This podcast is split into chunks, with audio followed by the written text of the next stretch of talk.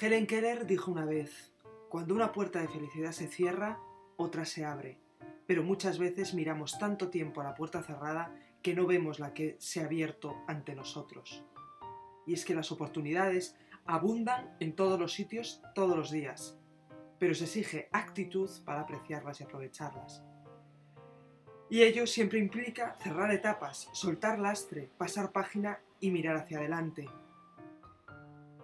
Helen Keller también expresaba que mantén tu rostro mirando hacia el sol y no verás la sombra. Buenos días, aromática. Atenta a todas las oportunidades y posibilidades que en el día de hoy se muestran ante ti. Feliz día.